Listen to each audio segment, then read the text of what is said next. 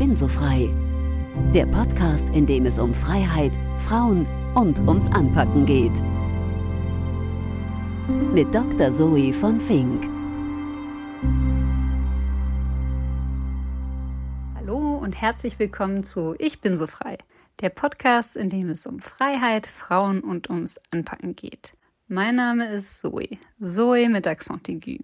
Wie ihr wisst, befinden wir uns in der zweiten Staffel und euch ist neben der Musik vielleicht eine zweite Neuheit aufgefallen, und zwar eine sehr berühmte Stimme.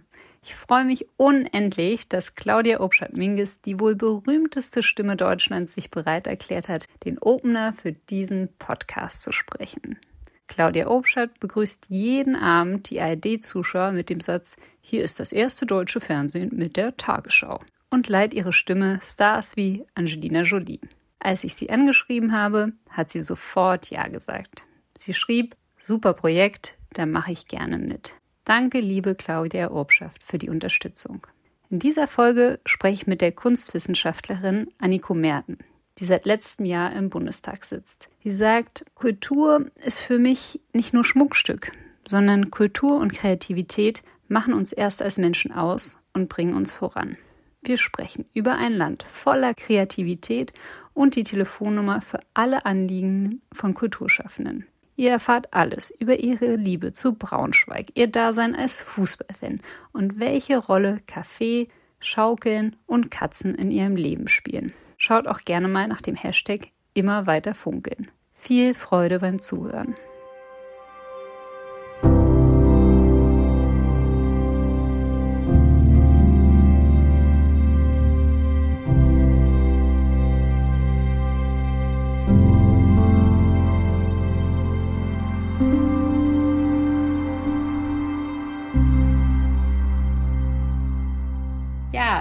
Anniko, vielen Dank für deine Bereitschaft, hier mitzumachen. Ich freue mich sehr. Herzlich willkommen. Hallo, ich danke für die Einladung. Ich freue mich sehr. Wer bist du? Das ist eine sehr komplizierte Frage. Wie viel Zeit hast du? Ich bin Anniko Merten. Ich bin dieses Jahr stolze 40 Jahre alt geworden und seit Oktober 2021 bin ich Bundestagsabgeordnete für die Freien Demokraten und Ratsfrau der Stadt Braunschweig. Also ich habe ein Mandat in Berlin und meine Ratstätigkeit hier vor Ort. Bin studierte Kunstwissenschaftlerin, habe sehr viel freiberuflich gearbeitet, bevor ich mein Bundestagsmandat bekommen habe. Und im Bundestag darf ich die kulturpolitische Sprecherin meiner Fraktion sein. Und zusätzlich bin ich in den Ausschüssen für Klima und Energie und im Auswärtigen Ausschuss und im Unterausschuss für Auswärtige Kultur und Bildungspolitik. Also ich habe viele Themen, die ich bearbeiten darf und freue mich drüber. Wow. Und wie startet bei dir der perfekte Tag? Mit einem schönen Kaffee im Bett. Ohne Arbeit. Ja, meine erste Kaffeetasse trinke ich gerne noch im Bett. Und dann so gemütlich nah nebenbei Nachrichten lesen und dann in den Tag starten. Ja. Wenn es klappt. Das ist so der perfekte Morgen. Es sind ja nicht so hohe Ansprüche. Nö, aber naja, gut, der Kaffee muss gut sein, ne? Das stimmt, das stimmt. Das ist schon ein hoher Anspruch. Ein guter Kaffee ist schon nicht so einfach. Was machst du denn, wenn es dir mal nicht so gut geht? Wenn es mir mal nicht so gut geht, dann streichle ich meine Kätzchen. Ich habe zwei Kater. Oder gehe schaukeln. Schaukeln finde ich super. Das gibt den Kopf frei und bringt dich in Bewegung und macht vieles leichter. Aber das finde ich gut. Was nicht so einfach ist als erwachsene Frau. Gibt nicht so viele Schaukeln. Nee, Potsdamer Platz gibt es so eine riesige, große, so eine Riesenschaukel. Die ist immer ganz toll. Kennst du die? Tatsächlich? Ja. Nein, noch nicht. Und mein Büro hat sich jetzt gerade auf den Weg gemacht, mal Schaukeln herauszufinden, wo ich mal schaukeln gehen kann. Aber das wäre ja dann schon mal ein guter Tipp. Gut, ich leite es weiter. Nee, Potsdamer Platz, ja? Ja. Leite es mir unbedingt weiter. Mach das ist wirklich, das wäre wirklich, äh, bei so einer vollen Sitzungswoche wäre das mal ein guter Ausgleich. Und Potsdamer Platz ist ja auch gut zu schaffen von der Wegstrecke her. Wenn es nach dir geht, Homeoffice oder Office? Beides eigentlich. Also ich habe früher schon sehr agil gearbeitet, wie man das heutzutage nennt. Und ich mag das Office, weil ich da direkt mit meinen Mitarbeiterinnen sprechen kann und einen guten Austausch habe, einen direkten Austausch. Wir machen aber auch Homeoffice, gerade auch für jetzt in Corona-Zeiten noch viel, aber auch so, um den Arbeitsalltag anders strukturieren zu können, weil ich sage immer, mir ist wichtig, dass das Ergebnis stimmt und wo sie das Ergebnis produzieren, ist mir nicht so wichtig und wo ich auch ich selber auch das Ergebnis produziere, ist mir nicht so wichtig und ich auch da wieder das Phänomen der Sitzungswoche in Berlin. Da bin ich wenig im Office, weil ich viel unterwegs bin. Aber da sehne ich mich tatsächlich auch mal nach ein paar Minuten im Büro. Aber ich bin froh, dass heutzutage auch beides möglich ist. Und was ist deine Lieblingsnudelsorte? Meine Lieblingsnudelsorte ist Spaghetti. Mit? Die ganz dünnen Spaghetti. Es gibt so eine, so eine Variante von Barilla, die sind ganz, ganz, ganz dünn. Die finde ich super. Was bedeutet dir Freiheit? Alles im Grunde. Ist jetzt für eine liberale, freiheitlich Denkende natürlich sehr einfach gemacht gerade, aber Freiheit bedeutet für mich, mein Leben so zu gestalten, wie ich das gerne möchte. Allerdings gleichzeitig im Zusammenspiel mit Verantwortung, weil Freiheit geht nicht ohne Verantwortung mit anderen gegenüber, weil jeder Einzelne ist immer Teil einer Gemeinschaft. Und deswegen geht es darum, selber so leben zu können, wie man es gerne möchte, aber nicht ohne Grenzen quasi. Und die Grenzen liegen immer darin, was, der, was für die anderen, für die Gemeinschaft gut und richtig ist. Und sich darüber klar zu sein, das bedeutet Freiheit im Grunde, weil das ein sehr reflektierendes Sein ist. Das finde ich cool. Und du hast ja Kunstwissenschaft studiert. Das ist ja eher unüblich für eine Abgeordnete. Bist du die Einzige und wie bringst du dein Wissen in deine Arbeit mit ein? Genau, das ist nicht so häufig. Auch in meiner Fraktion gibt es eher andere Berufe, die überrepräsentiert sind. Und das war im Grunde auch ein ausschlaggebendes Moment für mich zu sagen, ich mache aus dem aus meinem ehrenamtlichen Politikdasein, das mich schon seit Jahren begleitet hat, ein richtiges Berufspolitiker-Dasein. Also ich versuche ein Mandat anzustreben, was ja dann auch geklappt hat, weil ich das ganze Thema Kultur, Kulturpolitik vorantreiben möchte, dass ich dem Thema Kultur an sich eine Stimme geben möchte und da auch einen anderen Blick auf manches habe, dadurch, dass ich aus der Kulturszene komme, ganz anders darauf einwirken kann, finde ich, weil ich ein anderes Verständnis habe für Abläufe, die mit Kultur zusammenhängen. Ich weiß, wie so Künstler ticken, ab und zu, nicht immer, aber ich habe schon einen anderen Bezug zu dieser ganzen Kulturwelt und sehe dann auch, dass Kultur eben gerne auch mal einfach als Schmuckstück angesehen wird, als das, womit, also was Schönes, aber nicht, vielleicht nicht unbedingt so wichtig. Und deswegen sage ich aber, dass Kultur gerade das ist, was uns ausmacht. Kreativität ist das, was uns zu Menschen macht, was uns als Menschen voranbringt und unser Alltag bereichert, ja, aber auch Innovationen an, vorantreibt. Und deswegen möchte ich dafür sorgen, dass das, das ganze Thema Kultur noch ein bisschen weiter gesehen wird als nur das schöne, ja, strahlende, sondern eher das den Innovationscharakter herausheben. Und nein, es, es gibt nicht viele meiner Sorte im Bundestag, glaube ich. Was aber auch manchmal herausfordernd ist, weil ich natürlich im Vergleich mit anderen dann nicht so den Blick habe, also nicht den juristischen Blick habe, da mir dann viel Expertise von den Kollegen holen kann. Aber und dafür gibt es ja auch Mitarbeiter. Genau, das auch. Zum Glück. Bin auch sehr froh über meine Mitarbeiter habe sehr gute. Was sind denn Maßnahmen, die man ergreifen könnte, um das Leben und Tun und Wirken von Künstlerinnen ähm, der Kreativwirtschaft einfacher zu machen? Also wie könnte man zum Beispiel bürokratische Hürden abbauen? Du hast ja ein besseres Verständnis dafür. Was wäre das nächste, was man tun könnte? Naja, zum einen ist es so, dass gerade die Kreativwirtschaft, die führt immer so ein Twitter-Dasein. Auf der einen Seite ist es ja Kulturbereich. Das heißt, wir im Kulturausschuss befassen uns auch mit dem Thema. Andererseits ist es wegen der Wirtschaft oftmals bei der Wirtschaft angegliedert und was dann bei der, wo der, bei der Wirtschaft dann nicht so viel Kompetenz für den Kulturbereich ist. Ne? Das ist so ein bisschen zwiespältig. Also ich bin sehr froh, dass wir im Koalitionsvertrag uns jetzt darauf geeinigt haben, dass es einen direkten Ansprechpartner für die Kultur- und Kreativwirtschaft im BKM, bei der Kulturstaatsministerin geben soll. Das gab es bisher nicht. Also die Kultur- und Kreativwirtschaft ist angegliedert im Wirtschaftsministerium. Und jetzt soll es auch einen direkten Ansprechpartner geben bei der Kulturstaatsministerin, was dann natürlich auch schon mal die Kommunikationsebene erleichtert. Das ist ein sehr formaler Akt. Und dann wünsche ich mir eben, das ist gerade schon ein bisschen angesprochen, Freiräume viele Künstlerinnen und Künstler wollen ja, wollen ja ins Machen kommen, ins Tun kommen. Und da geht es auch um Förderstrukturen, dass die nicht so bürokratisch sind, dass man da vielleicht andere Zugänge hat, anderes Gefühl dafür vermittelt bekommt, die Wertschätzung dessen, der getanen Arbeit. Aber was auch zum Beispiel viel ist in der Kultur- und Kreativwirtschaft, gibt es viele Freiberufler, viele Solo-Selbstständige. Die gibt es in anderen Bereichen auch. Und deswegen ist es generell wichtig, dass man da auch die Arbeitsfähigkeit für Freiberufler und Solo-Selbstständige fördert. Das sind so die Punkte, und ja, ein wichtiger großer Punkt, der jetzt im Koalitionsvertrag auch schon drin steht, ist auf jeden Fall der Ansprechpartner, den es da geben soll. weil man dann auch eine Sichtbarkeit herstellt, eine zusätzliche Sichtbarkeit für die Leute der Branche. Und dass sie auch wirklich wissen, wenn wir ein Problem haben, dann können wir da mit dem sprechen oder mit der sprechen, je nachdem, wie dann die Stelle ausgestaltet ist. Und meinst du, da kommt eher jemand Kreatives rauf oder eine Bürokratin? Ich wünsche mir, dass da jemand draufkommt, der Kommunikationsstärke hat also und zuhören kann. Also ich glaube, es geht gar nicht so sehr darum, aus welcher Richtung er oder sie kommt, sondern eher Vermittelnde, das Netzwerkende, was da wichtig ist. In dem Zusammenhang gibt es denn so einen regelmäßig strukturell verankerten Dialog mit den Bundesverbänden der Kreativ- und Kulturwirtschaft? Also es ist so, es ist ja ein freies Mandat und im Moment ist es so, wir sind frei in unserer Tätigkeit und ich bin jetzt gerade noch neu im Bundestag, das habe ich schon gesagt, jetzt mehr als im halben Jahr gerade mal und ich bin jetzt gerade dabei, erst einmal mich vorzustellen und meine, meine Position und ich suche jetzt schon das Gespräch mit Verbänden, mit der Musikwirtschaft, mit, mit den freien Künsten, mit der Theaterbranche und so gibt es einen regelmäßigen Austausch, ja, und regelmäßige Termine und es gibt regelmäßigen Austausch innerhalb der Ampelabgeordneten uns dann so gegenseitig abzuholen und die Dinge voranzutreiben. Es gibt einen politischen Austausch innerhalb der Ampel und auch mit der Kulturstaatsministerin und es gibt einen regelmäßigen Austausch mit den Verbänden. Also weil Austausch ist auch wichtig und ich habe auch gesagt, wenn es eins gab, was diese Corona-Pandemie im Grunde gebracht hat, dann ist es die, zum einen die Sichtbarkeit der Kreativen, dass Menschen erst einmal gesehen haben, was ist das eigentlich, wie viele Menschen sind davon betroffen, wie groß ist diese Branche, diese unterschiedlichen Branchen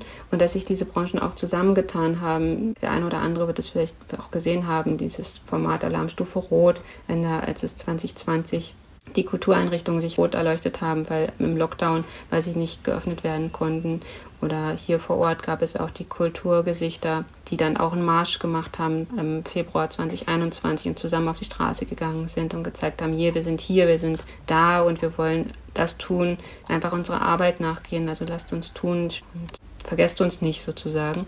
Und dieses Sprachrohr, dieses Füreinander einstehen und gegenseitig sich eine Stimme geben, ich glaube, das hat die Pandemie gestärkt und ich hoffe, dass das so bleibt, weil auch wenn ich jetzt gerade eine bin, die auch aus diesem Bereich kommt und ein Verständnis dafür habe, fehlen mir doch aber auch manche Einsichten in andere Bereiche. Ich komme selber ja aus den bildenden Künsten, aus der Architektur, aus der Stadtgestaltung, nicht so sehr aus der Musikbranche, nicht so sehr aus der Theaterbranche. Da brauche ich Expertenwissen und das kriege ich durch Gespräche. Und da hoffe ich, dass der Gesprächsfaden weiter bleibt und freue mich auch auf weitere Impulse, weil nur so können wir wirklich gemeinsam gestalten. Das ist, Politik ist ja auch ein gemeinsam Dinge voranbringen und da sind wir ganz oft oder eigentlich auch darauf angewiesen, dass diese Menschen zu uns kommen, die es in vorderster Linie betrifft und mit uns das Gespräch suchen und das passiert aber auch. An sich würde man ja schon sagen, also jetzt hast du die positiven Sachen der Corona-Pandemie hervorgehoben, aber an sich hat ja die ganze Branche sehr gelitten und hat sich immer noch nicht so richtig erholt. Und ich finde, diese Kulturarmut, die spürt man und deshalb auch der Wunsch, in dieser Staffel ein bisschen mehr Fokus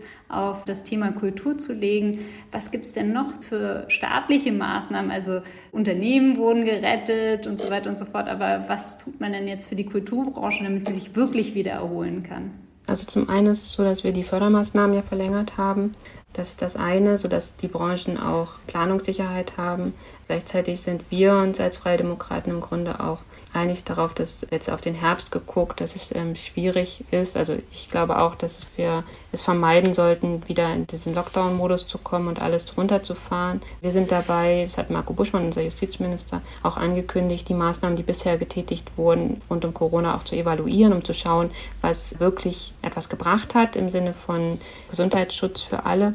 Und nach dieser Evaluierung sind wir dann auch schlauer, wie wir, wie wir in den Herbst gehen können. Und es gibt, glaube ich, dann auch nochmal eine Sicherheit. Also ich fände es nicht richtig, wieder alles komplett in den Lockdown zu fahren. Aber das ist jetzt meine Position und wir versuchen alles, dass das nicht passiert. Ich glaube, dass wir uns auch als Menschen, das ist meine Sicht auf die Dinge, dass wir auch sensibler geworden sind im gegenseitigen Umgang miteinander was jetzt auch Maske tragen oder so angeht oder andere Dinge, die ja, die man einfach jetzt gelernt hat in den letzten Jahren. Ich weiß auch nicht, mir geht es zumindest so, wenn ich jetzt auch auf Veranstaltungen gehe, ich bin da doch noch sehr sensibel und achte auf Kontakte oder und auch höre auch in mich selber rein. Aber du hast schon einen richtigen, wichtigen Punkt angesprochen. Tatsächlich ist es auch so, natürlich hat Corona viel gemacht und ja, es ist immer noch so, dass die Kulturbranche nicht hundertprozentig an dem ist und die Sorge ist groß, dass es auch weitere Nachwirkungen hat. Jetzt, wenn man auch auf den Fachkräftemangel guckt, das ist ein großes Thema, was ich oft höre dass dadurch, dass gerade bei der Veranstaltungsbranche Techniker nicht arbeiten konnten, weil keine Veranstaltungen stattgefunden haben, dass dann viele die Branche gewechselt haben und kein Nachwuchs da ist. Sie haben vorher schon unter ja quasi Nachwuchsmangel gelitten und das ist durch Corona nicht besser geworden, weil natürlich liegt es auf der Hand, wenn ich Techniker bin und vielleicht Elektriker oder gleichzeitig auch als Elektriker arbeite, dann ist es vielleicht schöner, angenehmer, eine feste Stelle zu haben, irgendwie in einem Handwerksberuf oder mich mit als Elektriker selbstständig zu machen und dann meine Aufträge reinzubekommen und dann kontinuierlich arbeiten zu können, als so auf Druck. Zum Beispiel, wenn man jetzt an die Festivals denkt, auf Druck zur Technik für ein Festival hochzuziehen und 24, 48 noch mehr Stunden durchzupowern, damit das Festival steht und danach wieder Ruhe zu haben, ist natürlich dann auch im Vergleich eine andere Art zu leben. Und deswegen müssen wir da auch unseren Blick drauf schärfen, zu gucken, wie können wir auch gemeinsam mit den Branchen, mit den Verbänden dafür sorgen, dass da Nachwuchs kommt und ihnen eine Sicherheit geben. Aber es ist noch eine, eine, große Aufgabe und auch da müssen wir weiter im Gespräch bleiben. Wenn wir schon bei den Folgen der Pandemie sind, also man sieht es ja in den Städten, insbesondere in Berlin, es gibt ja sehr viel Leerstand von Gewerberäumen, jetzt in Berlin am Kudamm oder auch Friedrichstraße. Und welche Voraussetzungen kann dann Politik schaffen, dass dieser Leerstand in den Innenstädten wieder schneller genutzt wird, so dass es schöner für alle ist? Das ist ja auch eine sehr kommunale Frage. Also da gucke ich auch mit dem Blick als Ratsfrau drauf, nicht so sehr als Bundestagsabgeordnete, sondern mehr mit meinem Ratsfrauenblick. Und da geht es auch ganz stark darum, dass die, dass es Möglichkeiten gibt, Gewerberäume oder Räume anders oder schneller umzuwidmen. Ganz häufig kann man Leerstand nicht bespielen, weil der von den Bebauungsplänen her nur auf eine Richtung hin ausgelegt ist. Dann geht es darum, tatsächlich eine andere Art der Nutzungsmöglichkeiten zu schaffen weil nur dann kann man vielleicht den Leerstand auch schneller wieder auffüllen. Da kommen unterschiedliche Interessen zusammen. Also jetzt hier auf Braunschweig geguckt, gibt es auch viele Leerstände in der Innenstadt, die, wo der Investor in dieses Gebäude irgendeine Holding ist, wo man nicht genau weiß, wo man auch nicht drankommt. Das ist schon mal das eine und die haben vielleicht auch eine andere Interessen, diesen Leerstand neu zu bespielen. Andererseits gibt es zum Beispiel auch, also nochmal zurückgedacht, deswegen ist es auch wichtig zu gucken, dass man möglichst unbürokratisch Räume öffnen kann. Und daran hakt es schon oft. Gleichwohl bin ich keine große Freundin davon, Leerstand jetzt unbedingt mit auf Teufel komm raus mit Kunst zu füllen, sondern weil das dann sehr schnell so eine Art von Schaufenster gibt, wo aber der Künstler, die Künstlerin nicht unbedingt was davon hat. Also ich fände es schöner, wenn man die Leerstände so Pop-up-mäßig machen könnte, wo dann auch ein, auch ein Mehrwert draus ist, dass man vielleicht einen Atelierraum draus machen kann oder richtige Ausstellung macht und nicht einfach nur dekorativmäßig Kunst in die, die Fenster hängt. Das fände ich fände ich unschön, sondern eher wirklich Räume für Gestaltung, für Projekte zu lassen, vielleicht auch für die Kunsthochschule oder so, dass man kreativ Schaffende in die Stadt holt und vielleicht in einen Prozess lostritt, wo man dann auch sieht, wie Kunst geschaffen, Kunst gestaltet wird und nicht so sehr einfach das Produkt irgendwie darbietet. Aber auch das ist eben einfacher möglich, wenn die Rahmenbedingungen stimmen. Und da ist ein großes Problem eben zum einen, dass man nicht an alle Leerstände unbedingt rankommt, nicht an nicht weiß, wem das Gebäude gehört, wo jetzt ein Leerstand ist. Und zum anderen, weil es eben diese festen Strukturen gibt von dieser Leerstand darf nur für so und so diese Art von Gewerbe benutzt werden. Und da muss man eigentlich ran, dass man das vereinfacht und da eine schnellere Umnutzungsmöglichkeit schafft. Und da ist tatsächlich die Politik vor Ort, die Kommune gefragt, die dann einwirkt auf die Verwaltung. Und da sind aber, glaube ich, noch Bretter zu bohren. Aber ich kann jetzt hier zum Beispiel von Braunschweig berichten, dass das schon doch ein großer, großer Wille auch dazu da ist, die Innenstadt durch Kunst und Kultur zu beleben. Wir hatten zum Beispiel vor kurzem hier ein Straßenmusikerfest aber auch das zu organisieren bedeutet ja sehr viel und auch sehr viel Geduld von Anwohnern zum Beispiel, weil dann kommen ja viele Interessen auch zusammen, die man zusammenbringen muss. Also auch da ist wieder das große Thema der Kommunikation, des einander Mitnehmens, weil nur so ist eigentlich auch eine positive Gestaltung von Stadt und zukunftsgeprägte Gestaltung von Stadt zu denken, indem man sich austauscht und auch guckt, wo sind die Interessen wie gelagert. Du hast gerade das Wort mitnehmen angesprochen. Also du kommst ja ursprünglich gar nicht aus Braunschweig, sondern aus dem schönen Brandenburg. Wie kannst du denn die Bürger sozusagen deiner Stadt mitnehmen, wenn du dort nicht wirklich kulturell verankert bist? Genau, ich bin keine gebürtige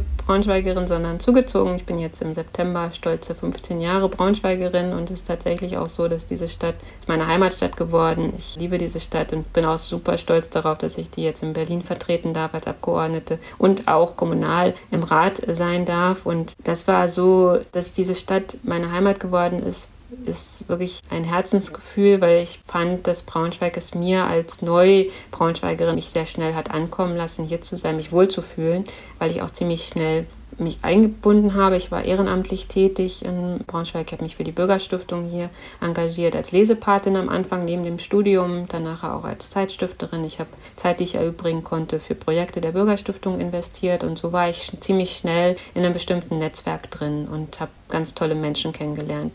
Und gleichzeitig bin ich großer Fußballfan. Ich habe meine Dauerkarte gestern frisch verlängert für die Braunschweiger Eintracht. Ja, bin blau-gelb durch und durch und gehe jetzt regelmäßig, so gut es mein Terminkalender zulässt, zu den Spielen meiner Eintracht. Freue mich, dass wir jetzt aufgestiegen sind. Und so gibt es ganz unterschiedliche Punkte, dass ich schon weiß, wie diese Stadt tickt und mich wirklich sehr hier zu Hause fühle und die Braunschweigerinnen und Braunschweiger tatsächlich auch mitnehmen kann, trotz meiner ostdeutschen Herkunft, die wohl auch jeder, der hier alt eingesessene Braunschweiger ist, sofort mitbekommt, weil ich nicht so klinge wie ein Braunschweiger. Das soll wohl sofort zu hören sein, dass ich nicht von hier komme. Weiß ich nicht, kann ich nicht einschätzen. Aber gleichwohl bin ich auch froh über meine brandenburgischen Wurzeln, weil ich so auch immer Politik sowohl aus der Stadt heraus, Braunschweig ist ja urban, 250.000 Einwohnern, aber auch eben auch, weil ich auf dem Dorf groß geworden bin, immer das Land mitdenke und wenn es dann um zum Beispiel um Fragen des Klimawandels und Fragen der Mobilität geht, dann sage ich, ja, wir können uns viel denken und viel wünschen. Aus der Stadt heraus ist vieles einfacher, auch beim Thema Klima zu besprechen, als wenn ich eben an das, an Land, an den ländlichen Raum denke. Weil da ist es auch so bei mir gewesen, dass das Erste, was ich gemacht habe, war ein Führerschein, als ich 18 war. Ne? Weil hat natürlich dann ganz andere Freiheiten gebracht. Und dann ich zur Schule wollte, musste ich dann nicht bei Kälte auf den Zug warten, sondern konnte dann ins Auto steigen und bin zur Schule gefahren, als ich zum Abitur dann weiter wegfahren musste. Also so ist es, finde ich, zum einen eben mich einzusetzen für meine Herzensstadt, die es jetzt ist, und gleichzeitig meine Wurzeln zu haben und mich so auch mal wieder zurück zu besinnen an andere Umstände, finde ich sehr bereichernd für mein Tun.